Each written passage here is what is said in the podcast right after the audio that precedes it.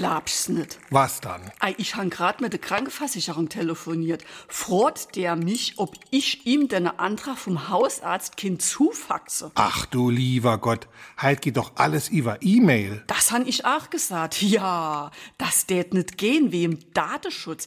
Ihm wär lieber a Fax. Hey, wer hat dann halt noch ein Faxgerät? Also ich kenne keiner mehr mit nem Fax.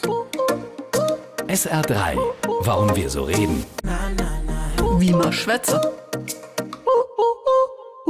Fax ist die Kurzform von Telefax und das wiederum ist die Abkürzung von Telefaximile. Tele kommt aus dem Griechischen und heißt weit oder entfernt.